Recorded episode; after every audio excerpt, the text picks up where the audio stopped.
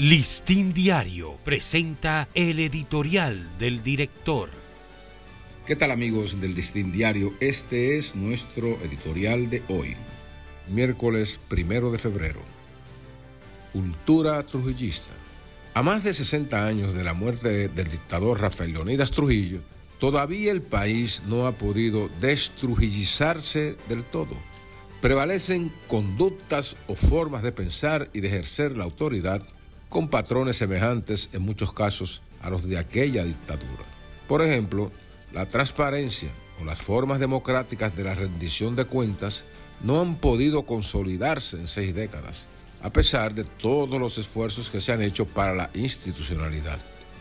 La misma institucionalidad sigue siendo un bonito ideal, pero deviene en ficción cuando se descubre que campea una corrupción, porque los mecanismos de control son violentados sin mayores consecuencias, que es lo que pasa también cuando ni se hacen cumplir estrictamente las reglas de la administración correcta de los dineros públicos, ni se castigan las impericias y fallos de los funcionarios o servidores públicos. A 62 años de la caída de Trujillo, a la prensa o cualquier ciudadano se le dificulta acceder o recibir informaciones oportunas sobre asuntos de interés público o comunitario, pese a la existencia de la ley 200-04 que ordena entregarlas. Las instituciones del gobierno, de este y de los anteriores, se esmeran en sacarle el cuerpo a este deber y siempre presumen que al ofrecerlas están exponiéndose a algún riesgo. El secretismo oficial, primo hermano de la censura, predomina ante cualquier necesidad, por legítima que fuera, que tuviera la sociedad para conocer cómo el gobierno maneja el erario. En estos días, un joven de Memphis, Estados Unidos, falleció tras una golpiza que le propinaron cinco policías negros, un suceso que levantó una gran ola de indignación y protestas en ese país.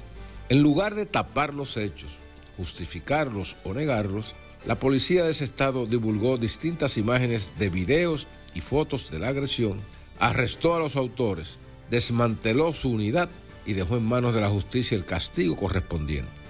En países como el nuestro, en el que se conservan vivas las costumbres trujillistas de esconder o manipular hechos y hasta las intolerancias frente a las libertades que propicia la democracia, una respuesta así de transparencia es impensable.